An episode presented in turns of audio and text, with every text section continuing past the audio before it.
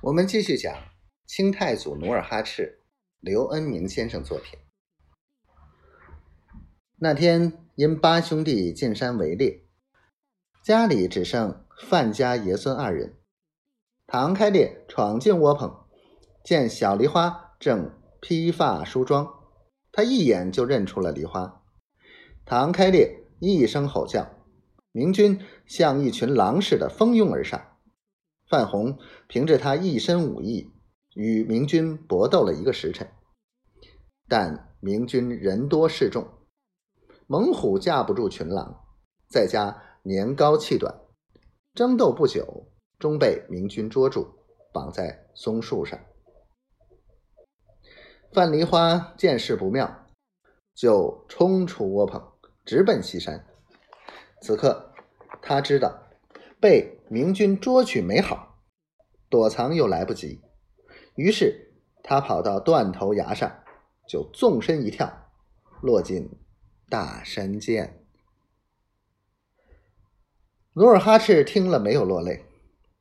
当他站起来的时候，身旁条框里的十个野鸭蛋竟被捏得粉碎。愁，愁，满胸满腹。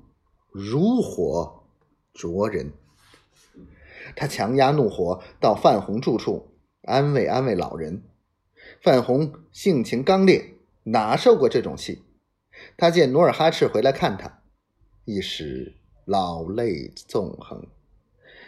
他紧紧的抓住努尔哈赤的手，说：“孩子，我恐怕不行了。